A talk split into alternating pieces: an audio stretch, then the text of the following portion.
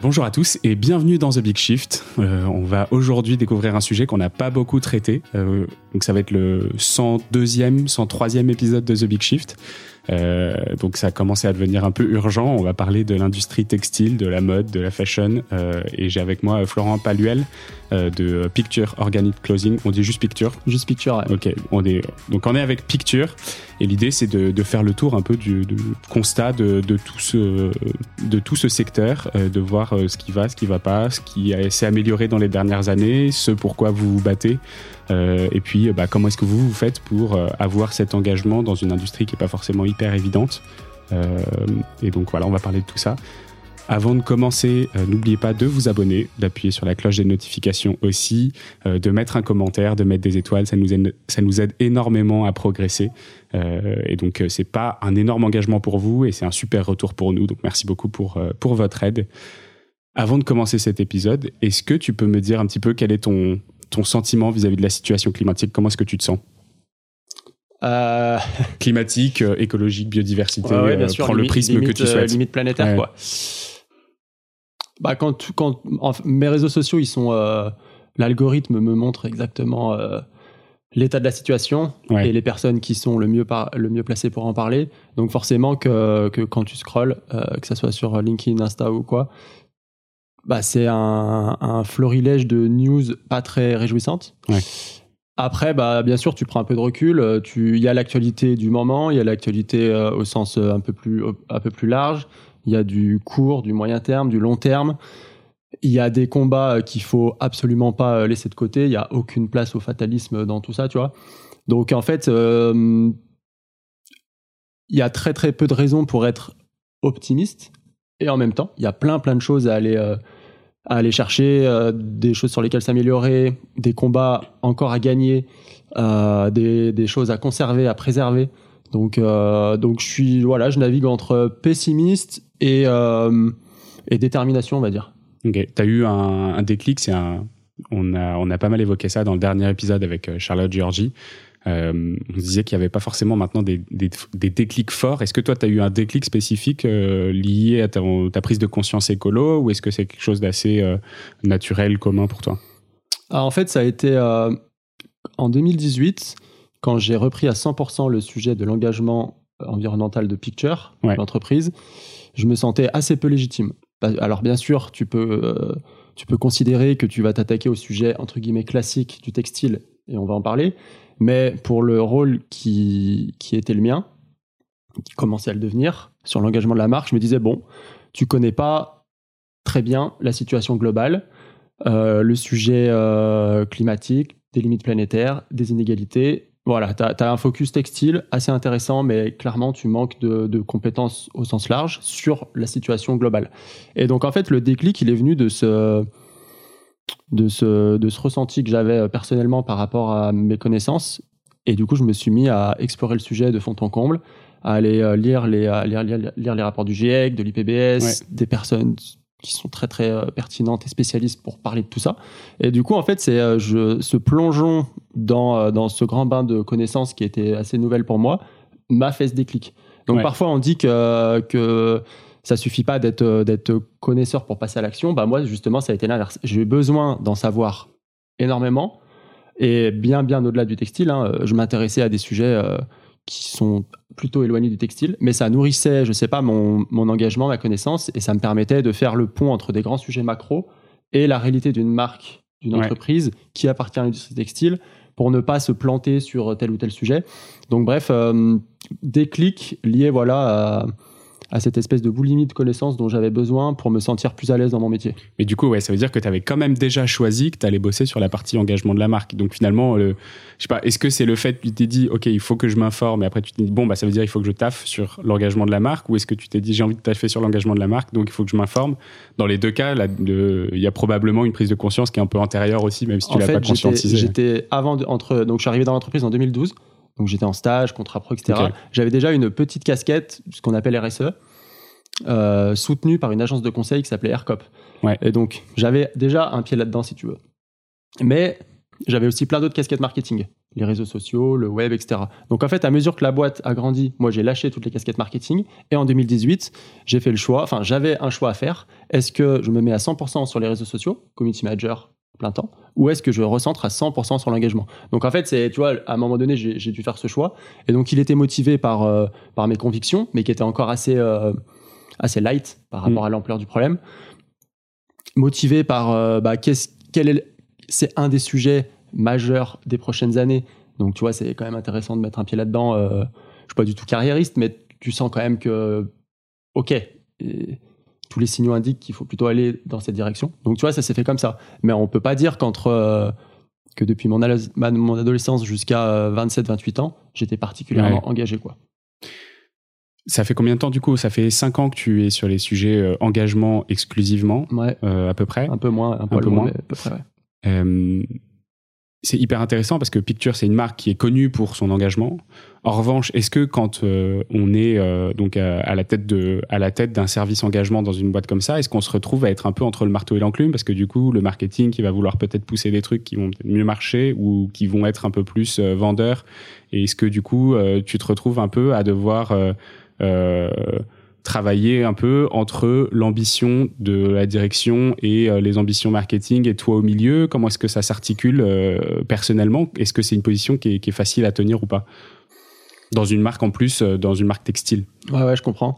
Bah, alors déjà, c'est pas comme si j'étais consultant extérieur à apporter du conseil sur, sur telle ou telle problématique, situation, et qu'ensuite j'avais plus trop de droit de regard ou qu'au final les choix qui étaient pris ne me considéraient plus, tu vois. Donc c'est plutôt l'inverse. Euh, je suis pleinement impliqué, mais au même titre que d'autres services de l'entreprise qui sont aussi pleinement impliqués. Par exemple, le sujet de la garantie de réparabilité à vie chez nous, il est, euh, il est 100% euh, de la responsabilité de notre service SAV.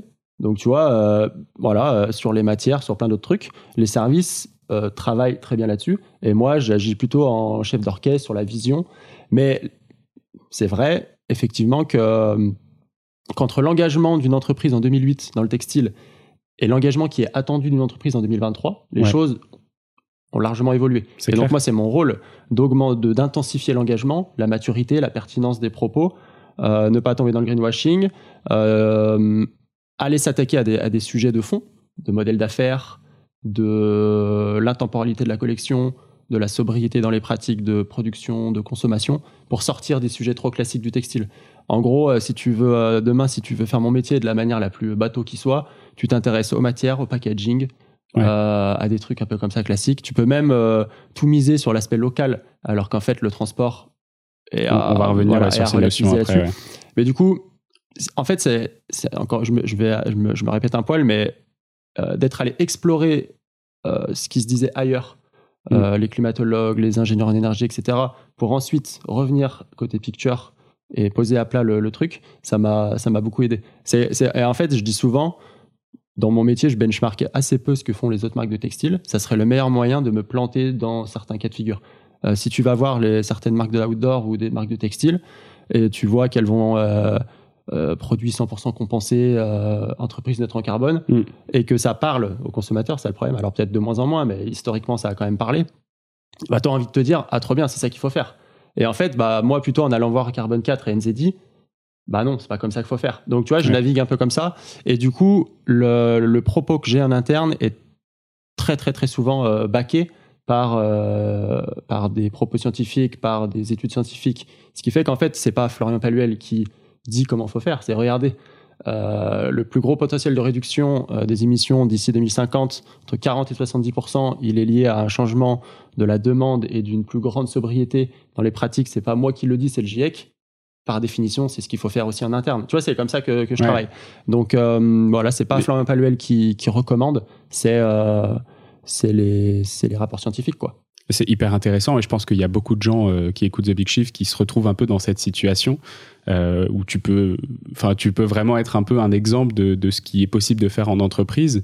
Et une grosse question pour moi, c'est euh, c'est quoi la, le, la résistance principale que, que tu as en interne, tu vois, parce que si tu dis, bah oui, mais en fait, euh, euh, le rapport scientifique dit ça, euh, t'apportes pas forcément une solution, euh, un business model ou une solution, je sais pas, rentable derrière à côté qui, qui permet de faire un substitut à ce qui aurait été fait si on n'avait pas écouté ton rapport. Ouais c'est quoi la résistance principale que tu rencontres? Est-ce que c'est une résistance au changement? Est-ce que c'est une résistance, euh, je sais pas, à la, croissance d'une entreprise ou même juste à sa survie? C'est quoi le, truc principal qui est le plus difficile à, à, déconstruire entre guillemets? Euh, Ouais, c'est peut-être le. En fait, on est dans une, on est dans l'outdoor. Ouais. Et euh, avant d'être dans le, dans la mode, tu vois, on est dans on est dans l'outdoor et on est sur un marché qui est, qui est en pleine croissance, hyper porteur tout le monde a envie d'aller faire euh, sa rando, d'aller sortir les skis de rando depuis qu'il y a eu le Covid d'ailleurs. Et donc en fait, tu dois, es obligé de naviguer entre, bien sûr que c'est porteur, mais comment faire pour ne pas euh, passer la démultiplier et, et, exploser les compteurs quoi.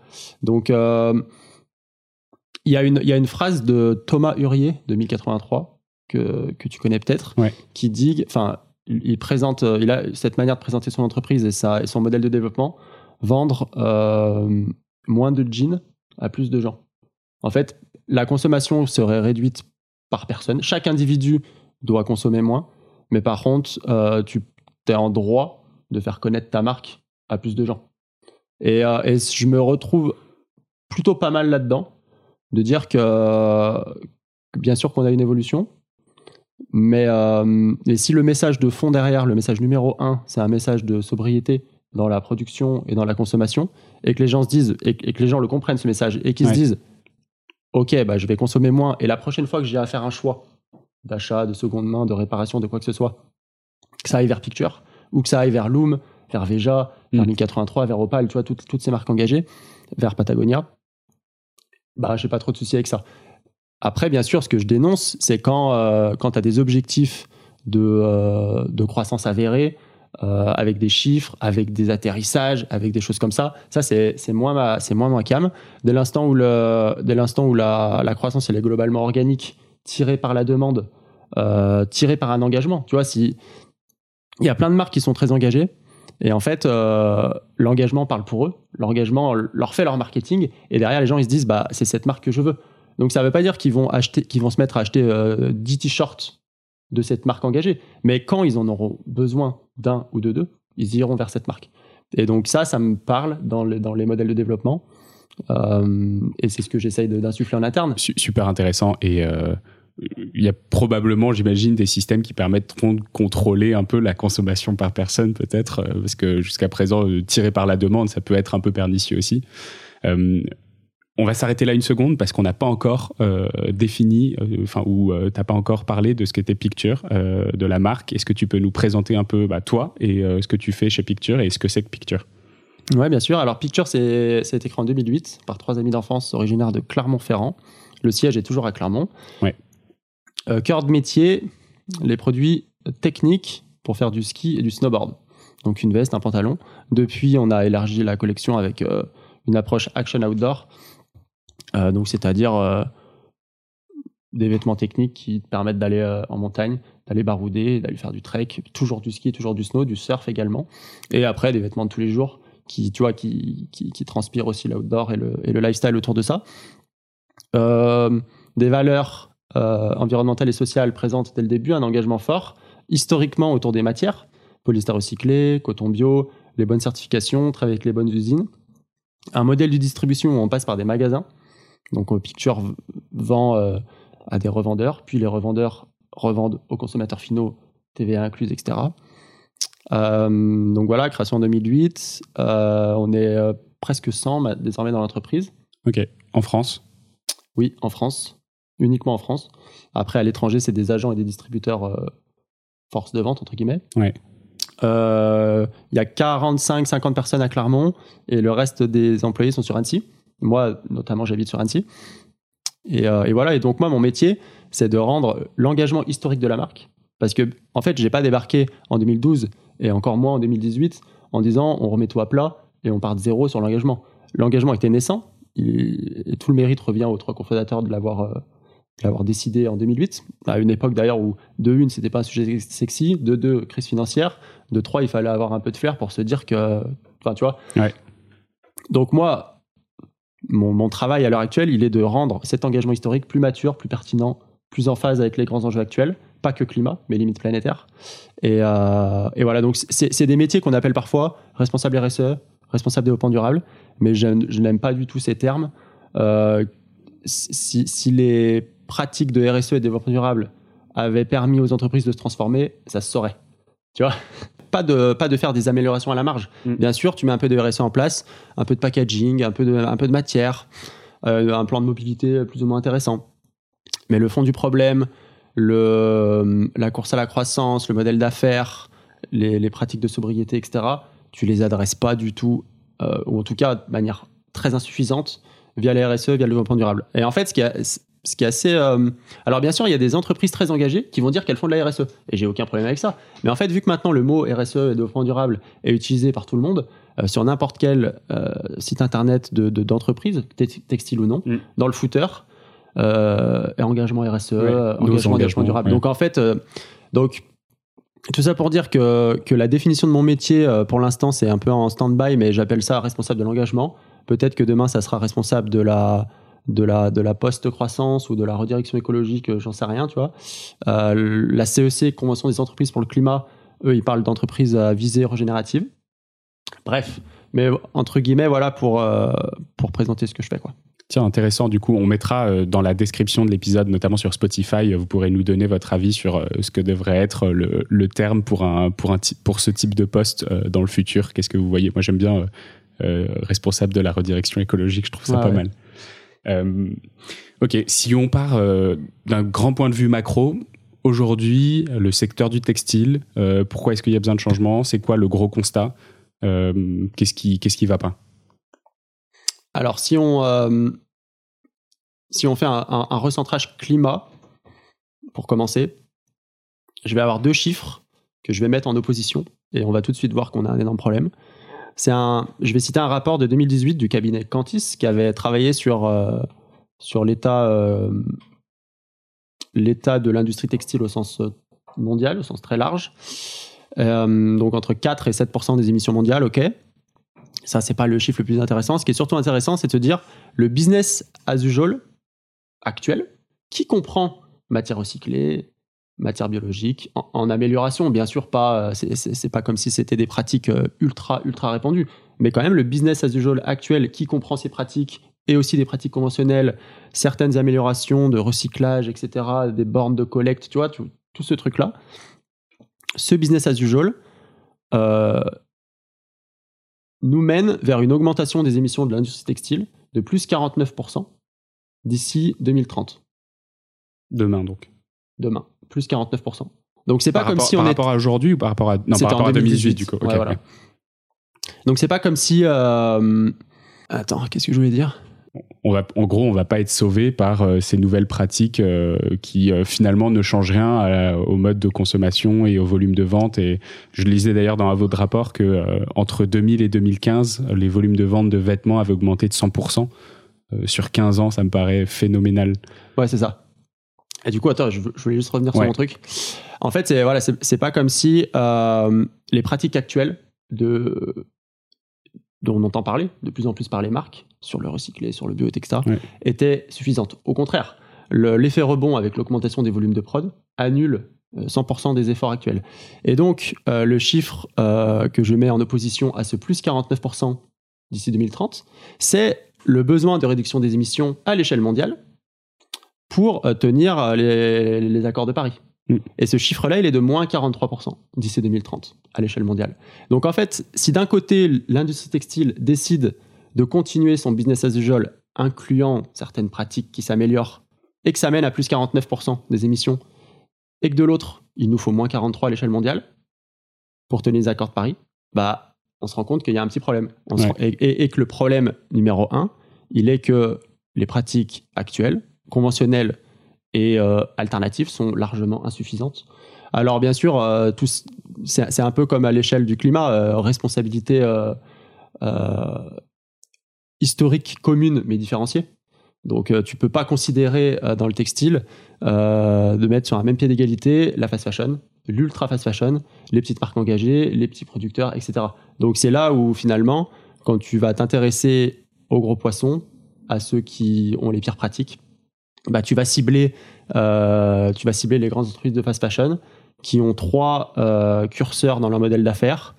Euh, renouvellement de collection délirant de l'ordre de 20 à 25 fois par an, incitation à consommer dans tous les sens et prix dérisoire. Et, et donc, c'est là où tu peux commencer à regarder à partir des années 90 que ces modèles d'affaires sont arrivés et qu'il y a eu tous ces produits qui ont été mis sur le marché c'est qu'on a doublé, en France en tout cas, à l'échelle mondiale, je ne sais plus, en France, on a doublé le, volume de vêtements mis sur le marché entre 90 et 2015. Donc, euh, quand je dis doublé, là, voilà, plus 100% d'augmentation. Sur la même période, entre, entre 1990 et 2015, toujours en France, l'usage qu'on fait des produits, moins 20%. Donc, forcément, on en, on en a de plus en plus dans les placards, mais il n'y a pas plus de jours dans la semaine qu'avant pour les utiliser. Donc, tu les accumules et tu les portes moins qu'avant. Euh, et, donc on pourrait se dire oui, mais entre 2000 et 2015, euh, entre pardon, entre 90 et 2015, euh, le, hum, la population mondiale elle a augmenté aussi. Alors oui, la, réponse est oui, de plus 21%. donc tu peux pas considérer que d'un côté 21% d'augmentation de la population mondiale, plus 100% de conso de textile, tu vois, il y a quelque chose qui, y a quelque chose qui cloche. Et donc du coup, quand tu rapportes ça à la consommation par personne, en France encore une fois, euh, tu mets sur le marché euh, chaque année 2,8 euh, milliards de pièces TLC, textile, linge, chaussures. Tu divises ça par voilà 67 millions d'habitants. Ça te fait, t'enlèves un peu des invendus, ça te fait 35, 40 pièces par personne par an. Alors que le, ce, volume de pièces par personne par an pré-fast fashion, donc dans les années 90, il était d'une vingtaine de pièces. Donc tu vois, il faudrait revenir à il faudrait revenir à cet état des années 90, pré-fast fashion, mm. où les gens euh, dans, la rue, ils, dans la rue, étaient pas tout nus. Hein. Ils étaient habillés, euh, c'était très bien, et, voilà, ça, ça, marchait quoi. Même 20, moi, ça me paraît beaucoup. C'est qu'en fait, on ouais, bah 20 chaque année. Après, c'est en moyenne, donc bien sûr, il y a des disparités. Et c'est textile, linge, chaussures. Donc, il faut considérer mm. le linge de maison, les chaussures, ah oui, pour diverses pratiques et les, mm. les fringues. Euh, mais voilà, on a explosé les compteurs, ça masque et, c'est le pire avec les moyennes, c'est que ça masque en plus des inégalités. Donc, euh, donc voilà un peu. Euh, donc ça, c'était un angle climat. Euh, sur, sur ce besoin de réduction d'émissions, la différence entre les plus 49 d'un côté et les moins 43 de l'autre. Et après, il y a plein d'autres sujets. Hein. Euh, et c'est bien d'avoir une approche limite planétaire quand on parle de textile, parce qu'en fait, euh, bah tu pourrais te dire, oh, le coton bio, on en parle depuis 15 ans, à un moment donné, il faut peut-être passer à autre chose. Bah, en fait, non, quand il y a trois semaines, euh, une nouvelle étude sort et te dit que la plus grande cause de disparition d'oiseaux depuis X années, enfin sur les, sur les dernières décennies, c'est l'usage de pesticides et de fertilisants très intenses. Bah, en fait, oui, le coton bio, corrélé à une baisse de la production et de la consommation reste hmm. tout à fait euh, cohérent. Parce que euh, qui dit bio dit euh, pas d'intrants chimiques. Et pareil sur d'autres sujets liés au PFC, etc., etc. Mais, mais voilà, on est sur une industrie gloutonne, quoi. Ouais. si on. Est-ce que tu peux me faire un petit point parce que tu disais il faut séparer fast fashion, ultra fast fashion. Euh, c'est quoi la différence entre les deux? Euh, bah, Est-ce que y a des, il y a des, c'est quoi les, les, différents euh, en fait, les différentes métriques? le, mot ultra fast fashion, il, existe depuis, je crois, hein, depuis l'émergence de Chine. Ouais. Shine, Chine, je, pas, je crois que c'est Chine, S-H-E-I-N, qui pour le coup est considéré comme de l'ultra fast fashion. En gros, tous les codes de la fast fashion, de, des grandes marques qu'on connaît, Chine se les approprie et fait x10 dessus, tu vois. En gros, c'est ça. Et donc, euh, avant, il y avait euh, de une vingtaine de collections par an pour euh, des grandes marques de fast fashion. Bah, Chine, ils, c'est, ils sortent 5000 références par jour, je crois. Exactement. ça, Donc, tu vois, c'est, les prix, c'est encore plus du délire qu'avant. Les pratiques sociales, environnementales, de chimie, etc., sont, sont au plus bas. Donc, en fait, c'est, il, a fallu créer une nouvelle catégorie pour eux, tellement euh, c'est hors sol et tellement ils sont en roue libre quoi. Donc euh, voilà, ultra fast fashion, je mets Chine dedans, fast fashion entre guillemets tous les autres. et puis après, bon, après des as des marques euh, bah, toutes les marques de l'outdoor, par exemple, le, le, le, la norme, c'est d'avoir deux collections par an. Et puis plein d'autres marques, hein, bien sûr. Printemps-été, automne-hiver. Ce qui est un peu vicieux, ce qu'on qu'on observe, c'est qu'il y a des pratiques de la fast fashion qui inspirent des entreprises qui ne sont pas considérées comme telles. Comme quoi? Bah, par exemple, euh, le Black Friday. Ouais. Tu peux tout à fait avoir euh, deux collections par an et faire du Black Friday. Black Friday qui est, euh, le, qui, tu vois, qui, est- qui a été créé par ces univers très consommateurs, très volatiles sur les prix, etc. Donc, euh, et, en fait, ce qui est, ce qui est assez, on pourrait même repartir sur un autre sujet d'affichage environnemental. Tu peux considérer qu'un produit fini est bas carbone, euh, bien fabriqué, etc. Mais qu'est-ce que tu en fais de ce produit fini? Euh, À quel prix tu le vends? Et, et est-ce que tu vas tout faire pour qu'il soit surconsommé? Donc, tu vois, tu, il y a une approche produit fini et une approche modèle d'affaires qui est au-dessus, encore plus importante. Et, euh, et c'est en cela que parfois il y, a des, il y a des dérives dans certaines marques qu'on ne considère pas comme fast fashion, qui, qui s'approprient des pratiques de la fast fashion parce qu'en fait ça marche. Et ce Mm. que Loom appelle la primovis, euh, bah en fait euh, c'est totalement ça quoi. Des, les pires pratiques qui sont souvent les plus rentables. Et donc, quand tu es derrière euh, tes fichiers Excel et tout, tu te dis, ah, ça peut être intéressant quand Et même. comment de- est-ce qu'on fait en tant que consommateur pour les repérer, ces marques qui paraissent engagées, qui le sont, mais qui en même temps ont des codes qui, le, qui les trahissent un peu? Bah, en tant que consommateur, il faut être un peu averti sur le sujet. Parce que en fait, euh, depuis euh, 15 ans, 15-20 ans, on est baigné par des, par, des, par des communications des marques autour de sujets comme le- les matières et le packaging. Donc en fait, Mm. tu as envie de te. Et, et- et la fin de vie aussi, le recyclage, la fin de vie, les bandes de collecte en magasin. Donc toi, si, si tu as vu ces communications euh, X fois de la part de ces marques, tu as envie de te dire, oh, bah c'est cool. Et c'est pas très grave, entre guillemets, euh, s'il y a du Black Friday à côté, s'il y a des soldes à outrance, s'il y a des collabs dans tous les sens, etc. Et euh, alors que moi, j'aimerais bien avoir une approche inverse. La marque qui est la, la plus intemporelle possible, avec des produits durables qui n'incitent pas à consommer, eh ben c'est pas très grave si elle, est- elle a toujours euh, un peu de coton conventionnel euh, et un peu de polybag et pas de borne de collecte en magasin. Tu vois, c'est le, il faudrait faire le cheminement inverse. Euh, et ce cheminement-là, il est, bah, il est, il est très peu fait parce qu'en fait, il faut être un minimum averti, connaisseur du sujet. Et c'est tellement à contre-courant de ce que les marques nous disent depuis toujours qu'en tant que consommateur, on peut pas s'y retrouver. Et encore une fois, ça serait, voilà, ça serait imaginer qu'on remet euh, sur le dos la responsabilité euh, de la consommation au consommateur, que ça pourrait envoyer un message à la marque de changer ses pratiques. Là, euh, on n'a vraiment plus du tout le temps pour ça. C'est comme si, comme si on se disait, attendons que les gens arrêtent d'acheter Chine pour que Chine transforme ses pratiques. Bah non, il faut aller tacler le plus rapidement possible ce modèle d'affaires. Et les, en fait, les gens suivent derrière. Dès l'instant où quelque chose n'existe plus, ils trouvent une alternative, ils Mm. s'adaptent. Et après, l'angle mort de ce sujet, c'est la question de- du pouvoir d'achat, qui, est un f- qui est un faux sujet. Euh, un t-shirt à 35 euros est cher si on décide de l'acheter plusieurs fois par an. Un t-shirt à 35 euros durable n'est absolument pas cher si tu en achètes un ou deux, peu importe, et que tu le gardes 2, 3, 4, 5 ans, tu vois. C'est... Donc, euh, mais, mais voilà, ça, c'est des discours qu'on n'entend jamais euh, de Ouais. manière euh, de la part des marques. C'est un, c'est un des, des chevaux de bataille de Raphaël Glucksmann au Parlement européen qui Mhm. parle beaucoup, beaucoup de Chine et notamment du fait effectivement, la fast fashion est très chère pour les consommateurs parce qu'en fait, c'est pas euh, 4 pièces dans l'année que tu viens t'acheter, mais c'est euh, c'est 40. Quoi. Ouais, c'est ça. Et qui en plus que tu vas porter trois fois. Ouais, c'est ça. Pour les consommateurs, pour les travailleurs, pour, euh, pour le vivant, enfin. Ouais. Parce que c'est vrai qu'on a parlé pas mal là de, euh, de, de la matière, on a parlé coton bio, etc.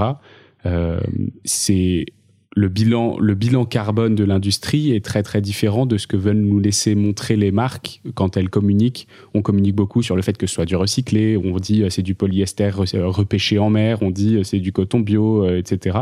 Euh, mais est-ce que c'est vraiment genre la matière qui est l'impact premier euh, sur, euh, sur l'industrie textile? Qu'est-ce qu'il y a d'autre dans le bilan Ouais, carbone? bonne question. Bah, c'est, c'est tout sauf le premier, justement. Ouais. C'est le cycle de vie. Aux- on va recentrer carbone. Quand on s'intéresse aux émissions euh, de gaz à effet de serre d'un produit fini, il faut toujours avoir une approche euh, ACV, analyse de cycle de vie. Ouais. Donc, tu vas regarder l'extraction, de la matière première, la création de la fibre, euh, la transformation, fabrication, l'usage, éventuellement la seconde vie et la fin de vie. Donc si on passe tout ça à la loupe pour le textile, 4, allez, 75% de l'impact d'un, par exemple d'un t-shirt, Mm. Euh, d'une veste, peu importe, euh, provient de euh, la fabrication du tissu. Donc filature, tissage, teinture. 75% de l'impact parce que, parce que ce sont des procédés très énergivores. Ce sont des machines, hein, une succession de machines qui travaillent, qu'il faut alimenter en électricité. Manque de bol, à l'échelle mondiale, la production d'électricité, bah, c'est un- une des toutes premières causes d'émissions de gaz à effet de serre. Ouais, 70% carboné. Exact, parce que beaucoup de gaz et beaucoup de, enfin beaucoup de charbon surtout et Mm. beaucoup de gaz. Et donc, euh, donc ça, ça, l'origine de l'électricité des machines, qui font qu'à la fin tu as un tissu, conditionne l'intensité carbone du produit fini. Ça, c'est très clair et net. Et donc là, on a un énorme problème avec l'Asie. Euh, parce que, euh, alors, tu vois, au tout début de l'entretien, euh, tu me demandais comment je navigue au quotidien avec l'actualité, climat, Ouais. etc un podcast que j'ai écouté, je sais plus quand, il y a peut-être un mois, où quand j'entendais que euh, par rapport à la, à la transition énergétique en Chine et la transition écologique au sens large, euh, et en 2022, je crois que c'était une centrale à charbon qui ouvrait par semaine Ouais. euh, ou, ou deux par semaine, tu vois, quelque chose comme ça. Donc là, pour le coup, c'est typiquement la news qui, qui te met un, un petit coup derrière la tête. ouais. Et, et tu peux pas t'empêcher de, de, de, de faire le, le comparatif par rapport au textile, avec, euh, et, et Picture y compris. Hein. Euh, une grande majorité de nos produits techniques, vestes de ski, euh, pentes de ski, sont faits à Taïwan euh, et en Chine. Et donc, on a, des, on a un énorme sujet de transition énergétique en local et de relocalisation énergétique pour placer des productions dans des pays bas carbone de par leur production d'électricité. Et ça, ça veut dire quoi? Ça veut dire forcément revenir en Europe ou? Ça veut. Bah. hum, euh, partiellement, ouais. En gros, euh, ce que j'appelle transition énergétique d'une chaîne d'approvisionnement existante en Asie, bah, ça veut dire que tu identifies une usine en collaboration avec d'autres marques de l'industrie, c'est ce qu'on fait avec, euh, avec plein de marques. Tu identifies que cette usine, tu la partages avec, avec d'autres marques et que euh, tu pourrais euh, mettre des panneaux solaires sur le toit, euh, que tu pourrais améliorer l'isolation, électrifier un process qui à l'heure actuelle est, très carboné, très, dé- très dépendant d'un fuel lourd, tu vois, par exemple. Euh, donc ça c'est ça c'est voilà c'est quelque chose à faire c'est intéressant. Euh, et après deuxième deuxième grand combat ce que moi j'appelle relo- relocalisation énergétique. Donc replacer des productions bah en, oui en Europe il faut faut pas se voiler la face. l'Europe est plutôt peu carbonée dans la production d'électricité sauf en Allemagne sauf en Pologne mais qui sont pas forcément des, pays producteurs de textiles pour Voilà. Euh, Veja, par exemple, au Brésil, bah, Ouais. bosse plutôt pas trop mal là-dessus. Avec, ah, en fait, faudrait, faudrait se méfier à pas non plus faire une apologie de, de l'électricité bas carbone à tel, et de l'hydro, par exemple. De l'hydro ou du nucléaire, c'est pas le, tu vois, c'est pas Ouais, le, thème. Mais, mais si tu ressentes là-dessus, effectivement, vaut mieux avoir des prods euh, en France, au Portugal, au Brésil, euh, même au Vietnam, en Asie, ça bosse plutôt pas mal par rapport au reste de l'Asie. Donc voilà, et ça, c'est des sujets euh, ultra majeurs en interne chez nous. Euh, Voilà quoi. Et sur le reste du bilan carbone, du coup? Ouais, sur le reste du bilan carbone, c'est vrai qu'on en était là. Donc là, on était sur 70-75% liés à la fabrication. Tu peux rajouter 15% liés à la fibre. Et dans ces 70%, c'est essentiellement l'électricité nécessaire pour euh, alimenter les machines, Ouais, moins la- que la euh, la, matière en telle, euh, la matière première en, en tant que telle. Bah, justement, 15% liés à la Ouais. matière première, à la fibre. Tu vois, quand tu dis en fait qu'un t-shirt est, est- est composé de, de coton bio, de 100% de coton bio, c'est qu'à la base, tu avais une fleur de coton bio. Ou quand tu dis qu'un t-shirt est composé à 50% de, à 100% de polyester recyclé, tu avais un granulé de polyester recyclé. C'est tout. C'est, tu vois, c'est tout. Après, il a fallu faire du fil, du tissu ou du tricot, le Ouais. teindre, etc. Donc la fibre, c'est 15%. Ensuite, euh, donc là, on est déjà à 90, hein, ça va vite.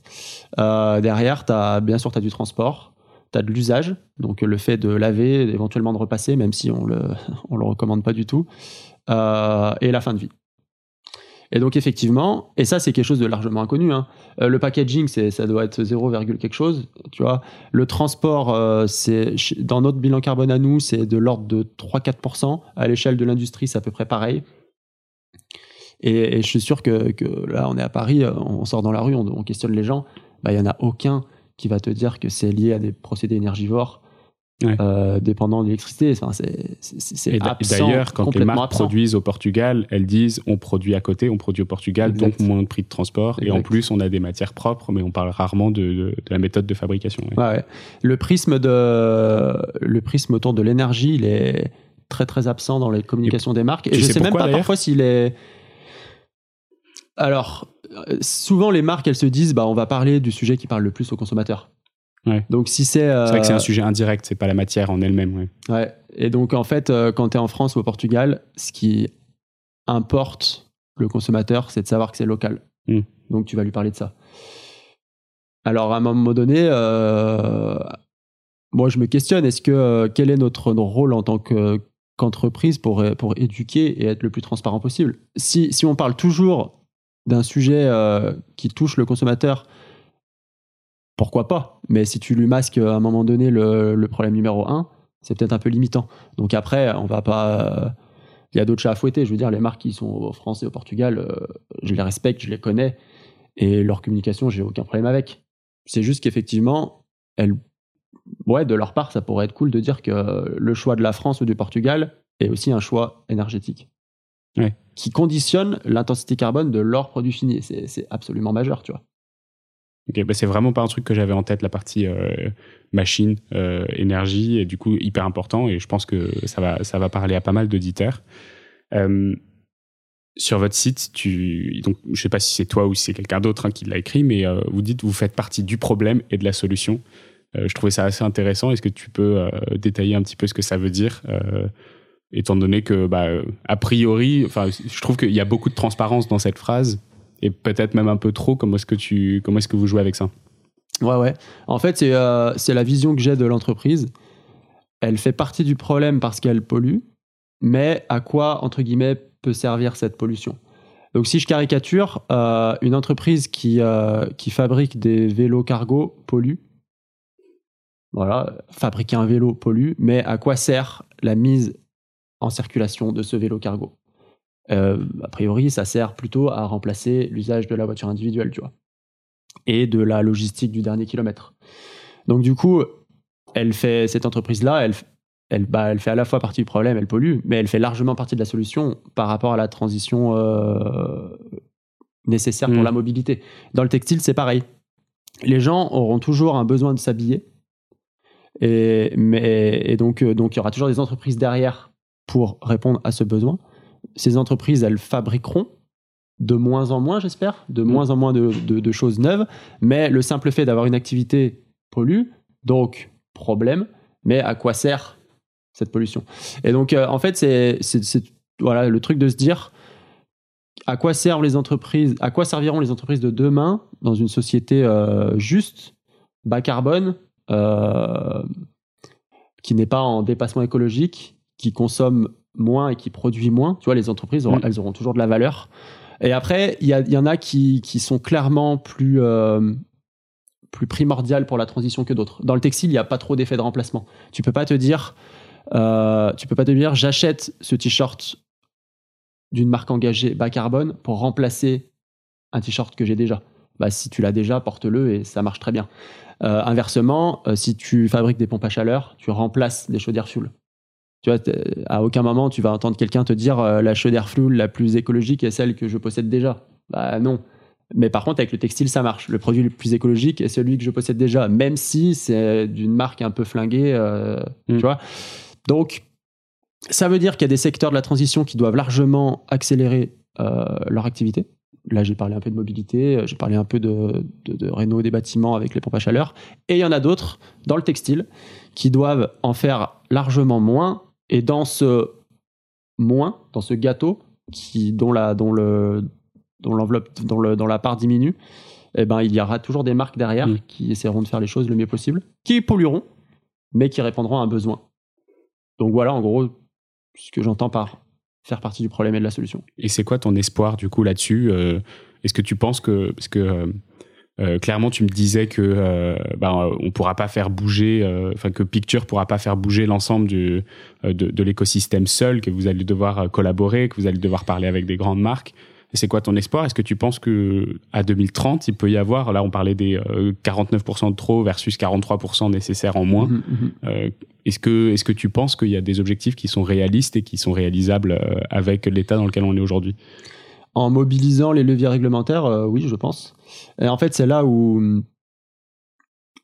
ça a été comme une révélation un peu chez Picture euh, ces deux dernières années, où je me suis dit, bien sûr que tu balayes devant ta porte au maximum pour ton engagement d'entreprise, mais il y a aussi d'autres chats à fouetter dans le textile.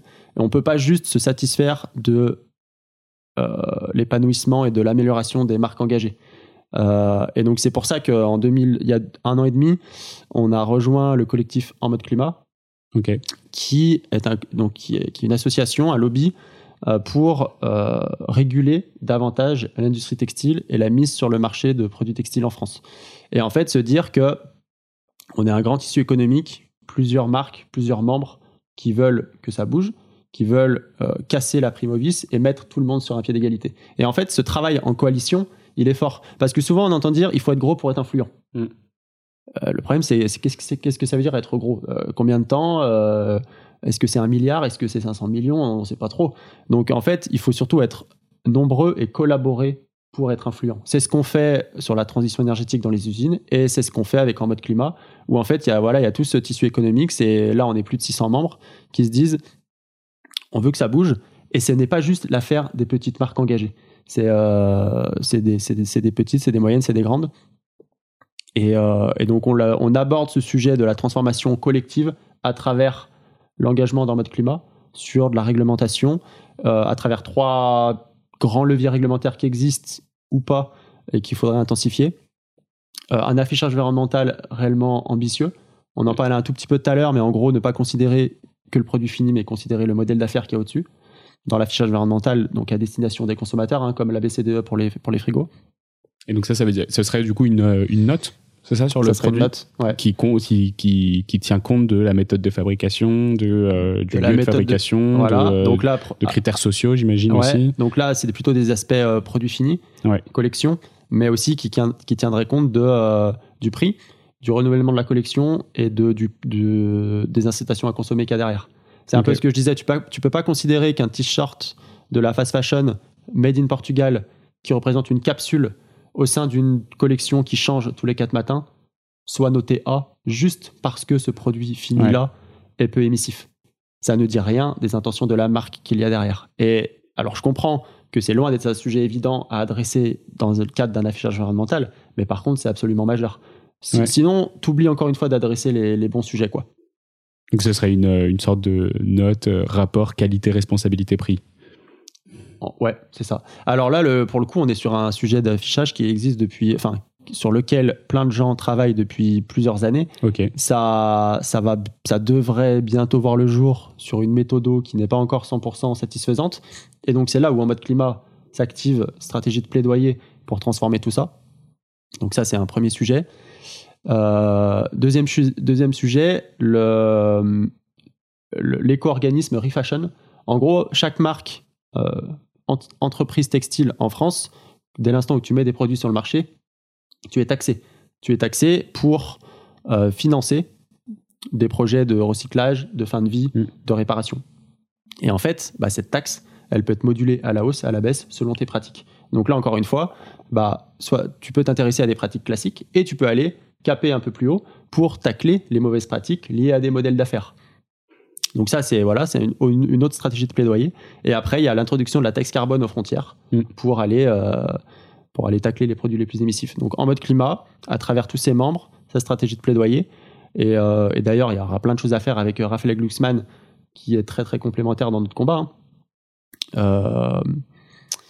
bref, c'est voilà, c'est le travail qu'on mène avec en mode climat. Moi, je suis membre actif pour l'assaut, donc c'est-à-dire que je dédie, je dirais, une demi-journée toutes les deux semaines pour recruter de nouveaux membres. D'accord. Pour leur dire, voilà, on est 600, on a besoin d'être plus.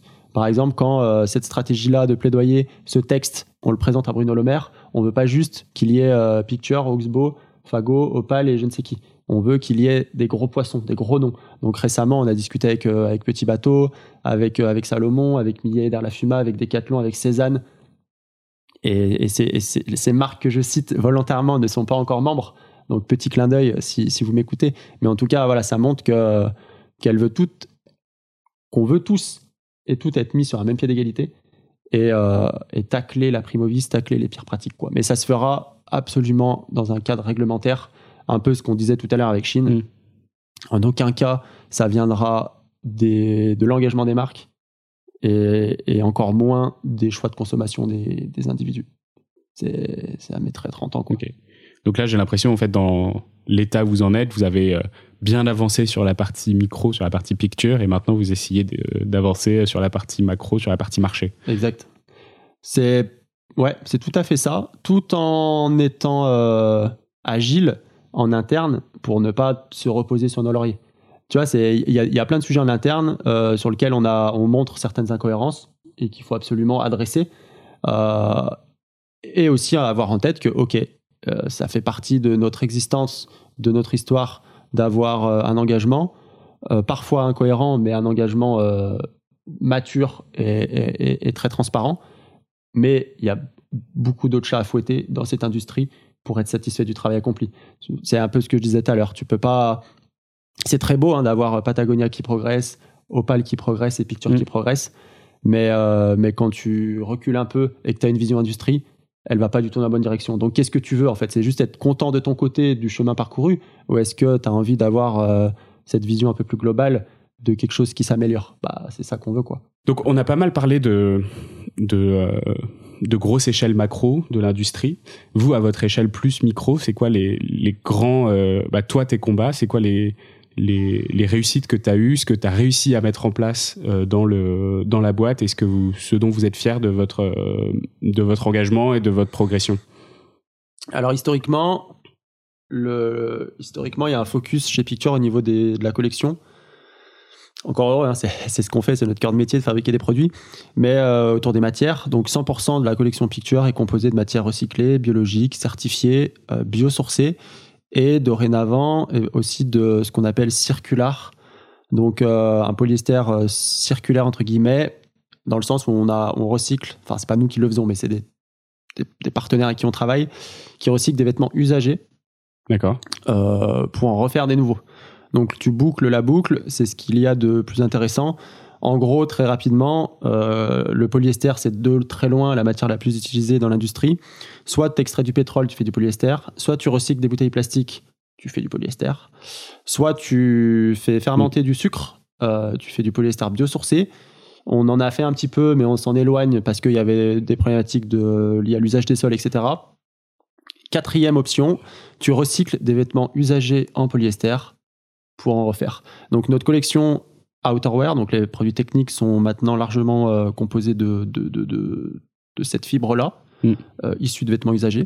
Et là, qu'est-ce qu'on arrive à faire comme taux de réemploi? C'est quoi? C'est euh, 70% Parce que la plupart du temps, dans ces boucles circulaires, quand on parle de polymère, on a euh, un nombre de cycles un peu maximum de recyclage. Et derrière, ensuite, euh, bah déjà, on peut pas, on a des difficultés à retrouver les mêmes propriétés mécaniques en, en recyclant à 100% un produit dans un nouveau. On est toujours obligé d'un d'intégrer de la matière vierge un peu dedans euh. Euh, là, là, chimiquement parlant, vu que tu dépolymères, tu repars à un, à, un niveau zéro okay. de, euh, de, de, chimie et de structure du polyester. Donc, euh, donc tu récupères ta fibre, après tu en fais, fais du fil. Et le, la qualité du tissu, la durabilité du produit fini est, plus, est plutôt liée à comment tu fais du fil, du tissu et, et de la teinture. Mais sur la chimie avant, il n'y a pas trop de, de, problèmes vu que tu dépolymères. Euh, après, c'est plutôt dans, le, dans, la collecte. Euh, ouais. Là, on, on, on s'occupe que du polyester, donc il faut que les vêtements collectés soient 100% polyester. Ce qui malheureusement, enfin heureusement ou malheureusement, je sais pas trop, est souvent le cas vu que c'est la matière préférée de la fast fashion. Mais en tout cas, voilà ce qu'on fait maintenant par rapport à ça. Et, Et c'est euh, quoi le, le, système de collecte? C'est dans des, dans des boutiques ou c'est via des réseaux de relais ou des... Alors, en fait, on a, mis l'accent chez Picture sur plein, de, sur plein de sujets liés à notre engagement. Par contre, la fin de vie, on a toujours considéré ça comme la dernière des dernières bonnes solutions. Donc, on n'a jamais mis la priorité là-dessus. Donc, chez Picture, il n'y a pas de bande de collecte. On ne s'est pas impliqué plus que ça pour collecter. Par contre, on s'est toujours dit, dès l'instant où il y a des solutions qui émergent, de professionnels du recyclage, de nouvelles technologies, on se rapprochera d'eux pour commencer à les utiliser. Donc là, en l'occurrence, c'est en Chine, euh, proche de notre chaîne d'appro existante pour les produits techniques. Mm. Mais on suit de près ce que fait Carbios, euh, Ouais, euh, aussi en France, euh, sur du recyclage enzymatique très très intéressant. Donc, euh, donc voilà, ça a, été, ça a vraiment été un parti pris et c'est moi qui l'ai soutenu. Euh, Je préfère qu'on mette le, le- le- le- le- la démultiplier sur réparation, location, sobriété, upcycling que sur la fin de vie. Un produit, tu peux lui faire vivre plein, plein, plein de belles aventures avant d'imaginer le recycler. Donc, toutes ces belles aventures, on s'attarde dessus, on se focus dessus, on y met des efforts. Par contre, le recyclage, euh, on la joue opportuniste. Voilà, j'a- j'assume 100%. Et dès l'instant où il y a des technologies qui émergent, on les utilise. Ok. Tu nous as parlé très rapidement là de, euh, euh, de garantie réparation à vie. Comment ça marche ça? Ouais, donc là, c'est un, une garantie euh, où tous les produits techniques qu'on met sur le marché et ceux qui sont déjà dans les placards des- de, nos, de, nos, clients consommateurs sont garantis à vie pour être réparés. Donc en fait, il y a uniquement le transport aller direction, en direction du centre de réparation qui est à ta charge, mais sinon la réparation et le retour, c'est 100% payé par la marque. Et, euh, et voilà, en fait, c'est tout est dans, la durabilité, la sobriété dans la, consommation, où nous, on, on propose aux gens une alternative à l'achat.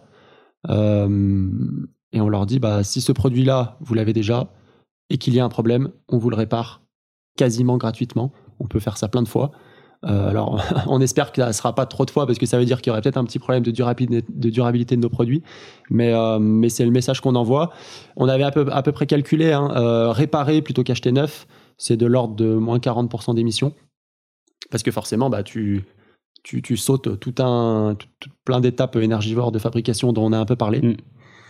On a aussi un service de location.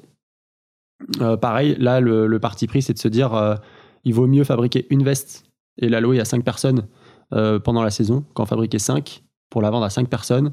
Et en plus, quand nous, on parle de veste, c'est du ski, du snowboard, des pratiques euh, exceptionnelles pour, euh, pour, pour certaines personnes qui habitent pas forcément proche des montagnes. Donc, euh, donc voilà, si avec moins de vestes fabriquées, on peut satisfaire un besoin. Le besoin, il n'est pas d'être propriétaire. Le besoin, il est de faire du ski, du snowboard. Mm. Et pour cela, tu as besoin d'une veste à un moment précis. Tu vois, c'est la différence. Donc, euh, alors bien sûr, à l'heure actuelle, là, je parle de ça comme si c'était un truc de fou. C'est euh, une, un- une micro goutte d'eau dans notre modèle d'affaires qui n'est Ouais. même pas encore rentable. Mais tu vois, on a, on a posé quelques, quelques petites graines. Et, euh, et voilà, après, on a plein, on a plein d'autres sujets sur euh, l'intemporalité de la collection, les carry-over. Les? Ouais, les carry-over, c'est les produits que tu euh, reconduis d'une année à l'autre pour éviter de changer ta collection euh, entièrement euh, d'une année à l'autre, justement. Donc là-dessus, on a, on a, on- voilà, il faut qu'on, faut qu'on s'améliore. Mais euh, c'est quoi en fait le, le besoin de changer de collection d'une année à l'autre? Moi, je suis pas du tout de ce milieu-là, mais du coup, c'est quoi? C'est pour le renouveau? C'est parce que ça permet de, ça permet d'avoir des produits plus neufs ou de, c'est quoi le C'est pour suivre des tendances ou? Alors oui, tu suis euh, dès l'instant en fait où tu où tu vas aller en fait chercher telle ou telle couleur, tel ou tel imprimé, c'est forcément lié à une tendance. Euh, inversement, un t-shirt euh, blanc, un t-shirt noir est tout ce qui est de plus intemporel. Mm. Tu sais que euh, qu'il y a 15 ans ça marchait et dans 15 ans ça marchera toujours. Tu sors dans la rue, ça marche. Euh, mais dès l'instant où tu t'attardes sur voilà couleur imprimée, bah tu rentres dans une forme de, de temporalité et et donc chez Picture on a deux collections par an, automne hiver printemps été et historiquement la marque a toujours été euh, été assez freestyle sur là-dessus sur cet aspect fraîcheur design euh, design euh, complètement disruptif par rapport à tout ce qu'il faisait et donc à la fois ça nous a fait nous connaître et à la fois j'assume de le dire c'est notre plus grande incohérence par rapport au sujet de l'engagement et cohérence assumée, incohérence assumée, pardon. Mais, mais mon rôle, et le rôle de tout le monde chez Picture, c'est de se dire bon, bah, c'est pas parce qu'on a fait ça depuis 10 ans qu'il va falloir continuer à le faire. Ouais. comment est-ce qu'on fait pour faire des collections Donc, en noir voilà. et blanc les années prochaines quoi en noir et blanc, des produits reconduits, des produits intemporels. Euh, bref, c'est un énorme chantier chez nous. Et, euh, et voilà, il faut le- je l'adresse quoi. Trop bien. Merci beaucoup, Florian. Euh, vous aurez probablement pas de code de réduction pour, euh, pour des produits pictures à la fin de cet épisode. vous pouvez faire un tour sur leur site quand même, c'est pas très grave.